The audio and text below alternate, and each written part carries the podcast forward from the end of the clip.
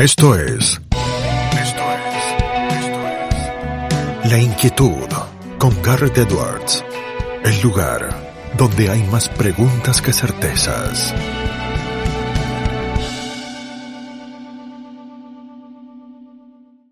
Damos vuelta de página aquí en La Inquietud por CNN Radio Rosario. Tenemos un enorme honor, placer y privilegio. Es la directora ejecutiva de Fundación Eleutera en Honduras y es además una gran amiga mía. Es Elena Toledo, quien está del otro lado para charlar aquí con nosotros. Elena, ¿cómo estás? Garrett Edwards te saluda. Hola Garrett, muy, muy contenta de estar aquí con, con vos y con tu audiencia eh, desde, desde, otra América, de América Central, y eso siempre, siempre hace mucha ilusión de, de poder conversar es un placer de, para nosotros, todo ese tiempo. Elena, tenerte aquí. Muchos temas para charlar y vos decías desde otra América, desde la América Central, pero que comparten muchos eh, problemas y muchas inquietudes y muchas preocupaciones eh, que también tenemos en otras partes eh, del continente y seguramente también en otras partes del mundo. hace tiempo que desde Leutera vienen siguiendo, y vos venís siguiendo en particular, los temas de educación, lo charlábamos fuera del aire, cómo la pandemia, la educación y la migración ha sido un punto neurálgico de análisis de parte de ustedes. y además nos contabas y confirmado si esto es así, que no tienen clases presenciales eh, en Honduras desde marzo de 2020. Sí, desde las clases cerraron 16 de marzo de 2020. Eh, fue, fueron los primeros castigados los niños y, en general todo el sistema educativo desde kinder hasta universidad. Em, con, con, mucha, eh, con mucha tristeza podemos decir que a la fecha de hoy las clases siguen cerradas. Han habido intentos de, de volver a, a, abrir, abrir clases y los que están más castigados, curiosamente, son las áreas urbanas, las grandes ciudades, somos las que estamos en esta situación. Sin embargo, las áreas rurales, las menos favorecidas, las más vulnerables, son las que se las han tenido que arreglar para poder impartir clases. Tenemos, tenemos eh, centro educativo con 300 días de clase. Eh, en Honduras lo convencional son 200, 240, mm. con 300 días de clase, eh, sacando provecho de, eh, de, no tener aulas, precisamente. Es un fenómeno que es de verlo para creerlo, lo que esta gente está haciendo, pero ahí donde vemos que donde hay voluntad y donde no se plegan los intereses educativos a los sindicatos, eh, de, de, maestros también cosas pasan y pasan buenas, porque se pone como interés primario en la educación del menor. Pero ¿cómo ha sido esto, Elena? ¿Ha sido una decisión del gobierno? ¿Ha sido la presión de los sindicatos? ¿Los padres qué dicen con respecto a sus hijos eh, que no han podido eh, pisar un aula desde que arrancó la pandemia? Siento que es una combinación de todo de mucho miedo por parte de los padres de familia en, en las áreas urbanas especialmente, ha sido eh, utilizar este miedo por parte de los sindicatos eh, magisteriales para no ir a trabajar y ha sido mucho miedo por parte del gobierno a quedar mal, que estábamos en año electoral también, se, se mm. unió todo malo. Entonces, el año electoral, un gobierno sin querer tomar decisiones para no afectar a los sindicatos eh, y los sindicatos sabiendo muy bien cómo manipular toda esta situación. Entonces, em, tenemos eh, otra vez una situación complicada ahora con, con, con, la variante número 2000 del COVID. otra vez este, habían dicho que, que ya iban a comenzar clases presenciales, ahora están como eh, arrepintiéndose de esto. Sin embargo, ya hay mucha presión, ya los papás yo creo que ya están más cansados que con miedo. Eh, ya quieren que sus hijos vuelvan a clases. Tenemos comunidades que nosotros hemos visitado que es imposible tener clases virtuales porque uno ingresa a la comunidad e inmediatamente se corta la señal. De, claro, no, tienen ni conexión de celular, ni wifi, ni internet de ninguna manera, ni por cable, ni no llega. No, y en 2020 llegamos a tener el 80% del alumnado del sector público recibiendo sus clases por grupos de WhatsApp. Mm. Algo que también sucedió en la Argentina eh, en, proporción y que eh, a veces incluso ni siquiera había el WhatsApp, a veces era la fotocopia que quedaba para ir a buscar a la escuela en algún momento. Es, es, definitivamente que esto es un tiempo histórico eh, y no precisamente para lo mejor.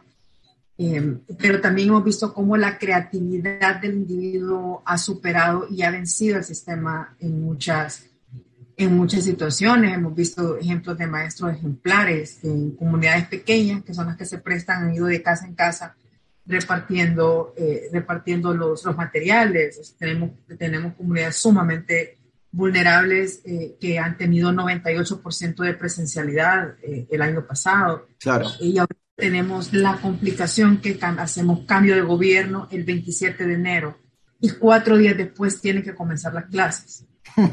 ¿A qué temprano que empiezan las clases en Honduras? No sabía que el calendario arrancaba ahí. De febrero, de febrero a noviembre, de inicios de febrero, pero también tenemos sistema americano y, eh, y con el sistema de Estados Unidos de comenzar. Sí, sí, que, está, que está cambiado en septiembre y demás.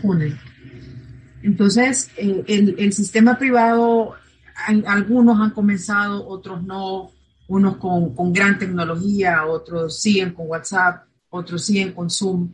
Eh, entonces tenemos un gran reto, ya se cree que en escolaridad retrocedimos tres años. nuestra escolaridad era de siete años, entonces ahorita estamos en cuatro, más o menos, y no se sabe qué va a pasar. O sea, la única propuesta que hay ahorita sobre la mesa para arranque de clases es la de los sindicatos. Que podemos saber. Que es seguir básicamente como vienen hasta ahora. Y te pregunto, Elena, porque sé que lo han estado investigando desde el Eutera, eh, también han hecho una asociación, un, linkeo que a lo mejor no es tan común en la Argentina, donde no se da este tipo de movilidad, pero sí quizá en Centroamérica o en otras partes de América, donde los países están eh, mucho más cerca. Se está dando además una migración, se están yendo los chicos que no pueden eh, ir a las escuelas porque no están abiertas de Honduras a otras partes del mundo. Esto, esto es bien curioso y es que, por ejemplo, el año pasado al cierre teníamos el dato que el 50% de los niños que desertaron del sistema educativo lo hacían por razón de migración. El 20% de desplazamiento interno en el país, de la ciudad al área rural, etcétera, etcétera. Pero el otro 30% era para abandonar el país. Entonces, por ejemplo, justamente hoy sacamos un dato eh, de que solo en frontera mexicana hay casi 10.600 menores entre acompañados y no acompañados solicitando refugio. Las tenemos casi 800.000 menores fuera del sistema educativo. Y esto ha ido creciendo con los años. Entonces está íntimamente relacionada el tema de deserción escolar por cierre de escuelas, además de desempleo y pobreza y todo este tema que ha dejado el COVID, junto con eh, la emigración. Tenemos centros educativos que el 50% de la matrícula ha emigrado. Eh, entonces, es, impresionante. sí, son cifras realmente impresionantes y que parece que todo el mundo se da cuenta, menos quienes toman las decisiones. Em, y la, la, cantidad de menores yéndose, y ya antes era más común, era casi un 70-30, 70 los acompañados y 30 los no acompañados, y ahora estamos 50-50. Se han igualado los no acompañados, que estamos hablando de que son menores de la edad que ustedes quieran a, a 18 años, que los papás están mandando solos con traficantes de personas a Estados Unidos. O que los dejan solos en el transcurso porque lo sienten que son una moneda de cambio para poder pasar a, a territorio estadounidense. Entonces, eh, es bastante difícil la situación eh, en cuanto a, migración de menores y que está siempre nosotros, desgraciadamente, ya nos dimos cuenta que si queremos tener un dato fidedigno de, de la tasa de migración de una comunidad, nos tenemos que ir a la escuela hmm. A, ver cuál ha sido la tasa de deserción que ellos han tenido, porque es, es impresionante, porque además los niños están sin hacer nada en, en, en la casa. Claro hablando de zonas altamente peligrosas con alta presencia de pandillas y las pandillas los están reclutando forzosamente. Eh, eh, es que eh, es muy llamativo lo que nos contás, Elena, y, ahí perdón que, te interrumpa, porque uno ve a lo mejor en muchos países de Latinoamérica un movimiento migratorio de salida de gente que, vos lo decías, los motivos clásicos, ¿no? Hay gente que se ha cansado por la pandemia, hay gente que lo hace en búsqueda de nuevas oportunidades porque la pobreza en sus países de origen es muy alta y porque no encuentra posibilidades. Ahora, en general es gente mayor de edad, gente de 18 años para arriba. Ahora, acá eh, eh, el dato eh, que, vos pondrás, ¿no? De, menores de edad, de niñas, niñas y adolescentes, algunos solos y otros con su familia yéndose, es, fortísimo. No pauses, ni adelantes, o retrocedas. Quédate en La Inquietud con Garrett Edwards. Sí, es, altísimo. Estamos viendo un tema también de, que ya hay muchos menores que se habían quedado con la abuela, con la tía, porque los papás ya habían emigrado.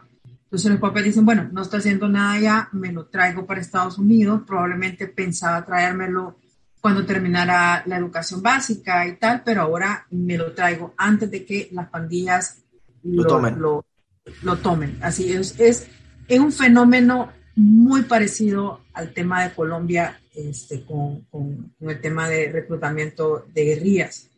Eh, mucha gente se asusta cuando yo hago esta comparación, pero, pero es que no se, puede, no se puede ver de otra manera y no es de otra manera. Del momento que llegan a tu casa, tocan la puerta y te dicen mañana venimos por su hijo, eh, porque, eh, porque lo necesitamos en la pandilla y porque los menores tienen menos infracción con la policía si los toman cometiendo algún, algún ilícito. Entonces, em, la situación es muy compleja y tenemos también alto grado de mendicidad en las calles eh, de menores. Es, es, o sea, se ven grupos de cinco, seis niños, diez niños juntos en los semáforos pidiendo cosas que antes sí se miraba, pero se miraba en mucho menor grado.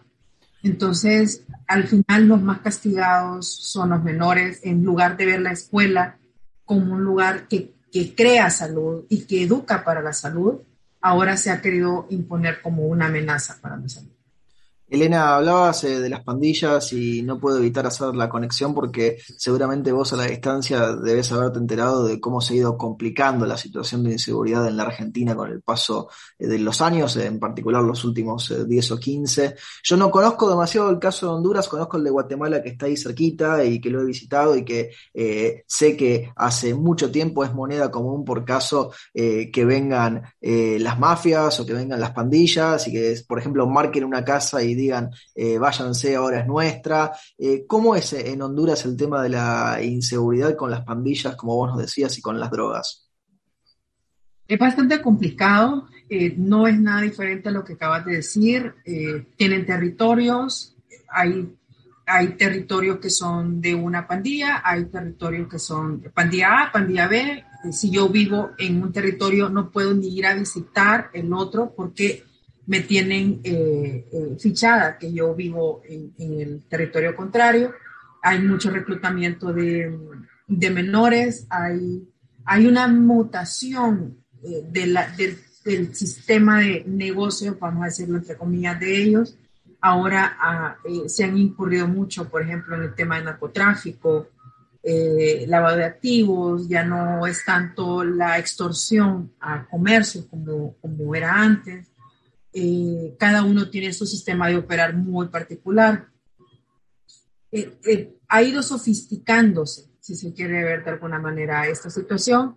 Hay, hay partes de las pandillas que son muy, ya muy estudiados, hay abogados, hay médicos, hay administradores, hay contadores, porque es toda una estructura criminal esta y que cada vez está más arraigada y que esto también corrompe otras esferas eh, del, gobierno. Entonces, eh, es una situación muy complicada y que, que, al parecer que nadie quiere, nadie quiere atender también porque hay muchos intereses en todo lo que Guatemala, El Salvador y Honduras, eh, esto sí afecta, afecta mucho y también mueve el, este desplazamiento hacia afuera de la familia, porque llegan a tu casa, marcan y dicen, sálganse de que esta casa es nuestra. Entonces sí es, es altamente difícil. Elena, nos referías eh, que hace poco cambió el gobierno en Honduras. Eh, si bien no lleva todavía demasiado tiempo en actividad, seguro que ya te va formando una opinión profesional al respecto eh, desde tu análisis político.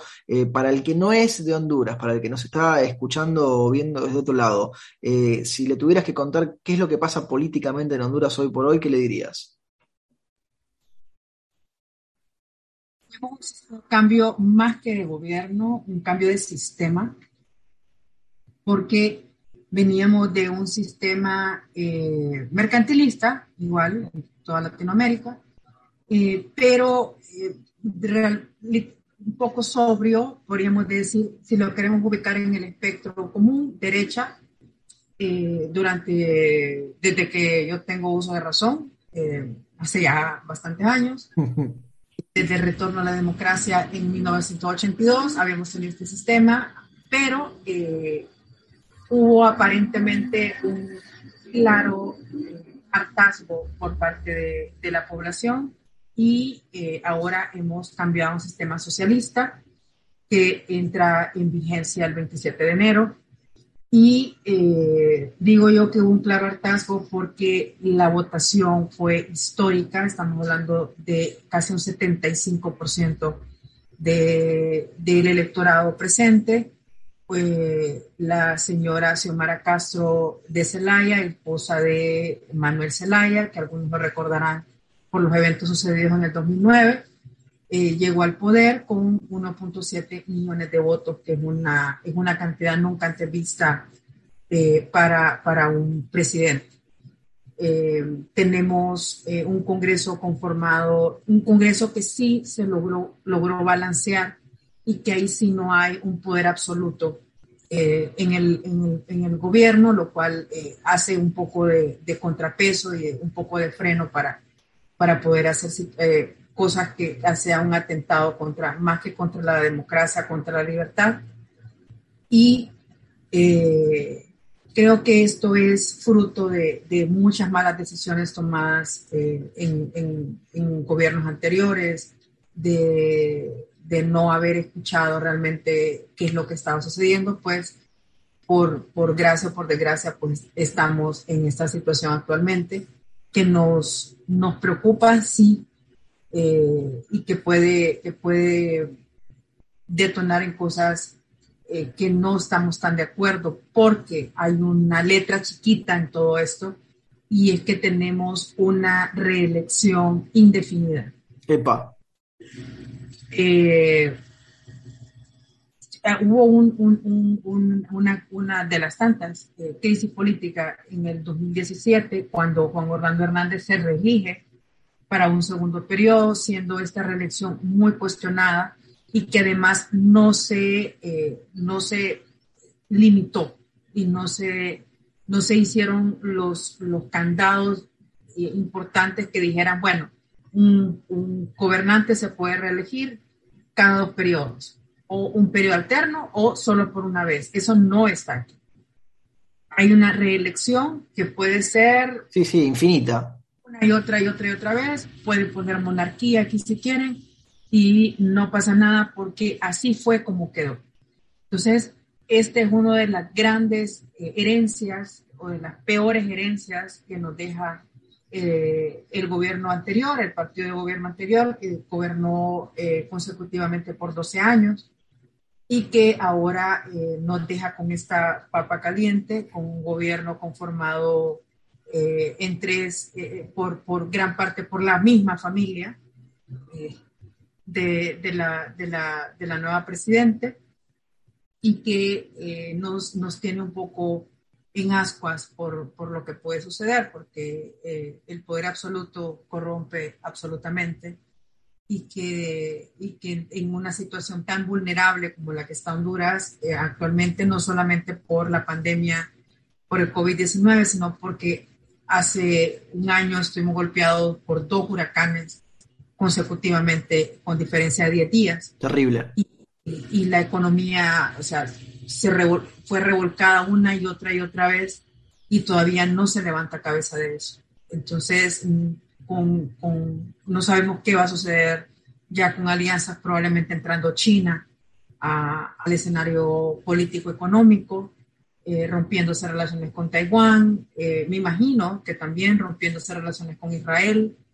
Eh, entonces, realmente va a ser un año muy exótico, muy, de muchos cambios muy curiosos. y bueno, aquí estamos pendientes para lo que pueda suceder. Elena, últimas eh, dos preguntas y no te robamos eh, más tiempo. Eh, siempre que entrevistamos a gente de fuera de la Argentina, nos interesa saber si en sus países, en este caso Honduras, eh, la Argentina es un tema. Y ojo que puede ser que no lo sea, ¿eh? porque muchas veces la triste respuesta y lo que nos vamos dando cuenta desde nuestro país, desde la Argentina, es su intrascendencia por las cosas que ha hecho eh, en las últimas décadas. En Honduras, ¿se habla de la Argentina? ¿Es un tema que importe o es un tema que no es ni siquiera un titular pequeño? Importa. Siempre creo que, por lo menos para nosotros en América Central, Argentina es un referente eh, desde el fútbol hasta, el tema de, cómo se maneja todo el sistema político, eh, también porque nosotros habíamos dicho nos hemos salvado, pero ya estamos ya de, este modelo político, pero eh, sí, se, sí se habla, sí se habla, sí causa mucho, mucho, mucha sorpresa, muchas decisiones, el tema económico, cómo cómo se ha venido descalabrando en, los últimos años, eh, y, pero dejándola, dejando para el buen sabor de boca, siempre es un, lugar al que uno se refiere como, como un lugar al que nosotros queramos llegar. Me refiero eh, en nivel de, sociedad, de desarrollo, de que, porque aunque ustedes crean que están muy mal, eh, siempre pueden ser referente eh, para otros. Entonces, eh, sí está presente, sí está presente la Argentina, me imagino que con el nuevo gobierno los tendremos más presentes por, por, claras, claras situaciones, así que, que, creo que estaremos más en, en, contacto con la situación de, de allá ahora ponemos el ojo ahí en, Qatar 2022 cuando hablabas del fútbol. Eh, te hacemos, Elena, la última pregunta, se la hacemos absolutamente a todos nuestros entrevistados porque el programa se llama La Inquietud y el nombre es un juego de palabras. ¿Qué inquieta a Elena Toledo? Inquieta, eh, me inquieta, pero a la vez me, me da mucha curiosidad en el buen sentido los cambios políticos, económicos y sociales que puedan haber en este año en el país. Y me inquieta eh, en, ya en el sentido tal vez no tan cómodo la cantidad de gente que se está yendo del país. Eh, estamos hablando de 750 personas aproximadamente al día que están saliendo de forma irregular. Entonces me inquieta eh, todos los días darme cuenta que alguien conocido o alguien de una cercanía media puede estar siguiendo eh, y el compromiso que esto nos llama a organizaciones como, como el Euter a, trabajar y, y, apostar por, por hacer las cosas bien para estas personas. Creo que eso es lo que, lo que en este momento más me ocupa la cabeza como inquietud. Elena, te agradecemos muchísimo este tiempo que te has tomado para charlar con nosotros y con nuestra audiencia y te mandamos un fuerte, fuerte abrazo. Gracias, y siempre a la orden y encantada de estar con vos. La teníamos a Elena Toledo de Fundación Eleutera aquí en La Inquietud por CNN Radio Rosario. Esto fue La Inquietud con Garrett Edwards. Síguenos en redes sociales y en www.edwards.com.ar.